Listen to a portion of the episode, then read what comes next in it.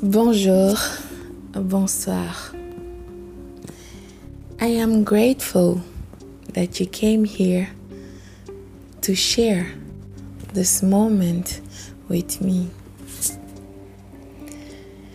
Please listen. Accept that this person you knew does not exist.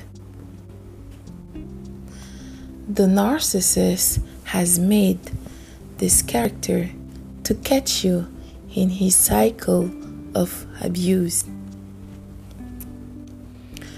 Forgive yourself. You closed the doors on your inner voice. Apologize to yourself. Free yourself because you must also free others who are waiting for you. Well, let's talk about it.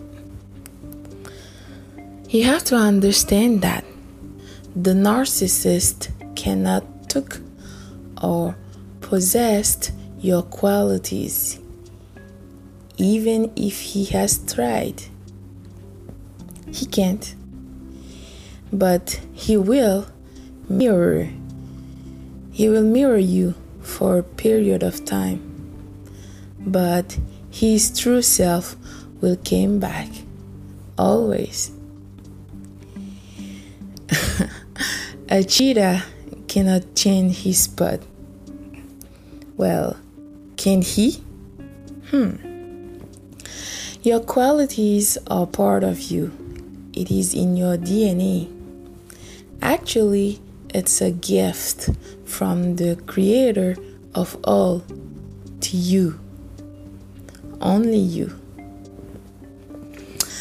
Darling, you have been exposed to a very vile energy whose ultimate goal is to destroy you. Yep. But don't worry, you're not crazy you're not insane. On the contrary, you are fearfully and wonderfully made by the Creator of all.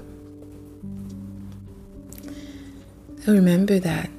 Please focus on you.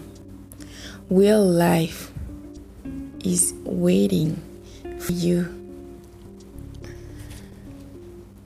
Bonjour, bonsoir.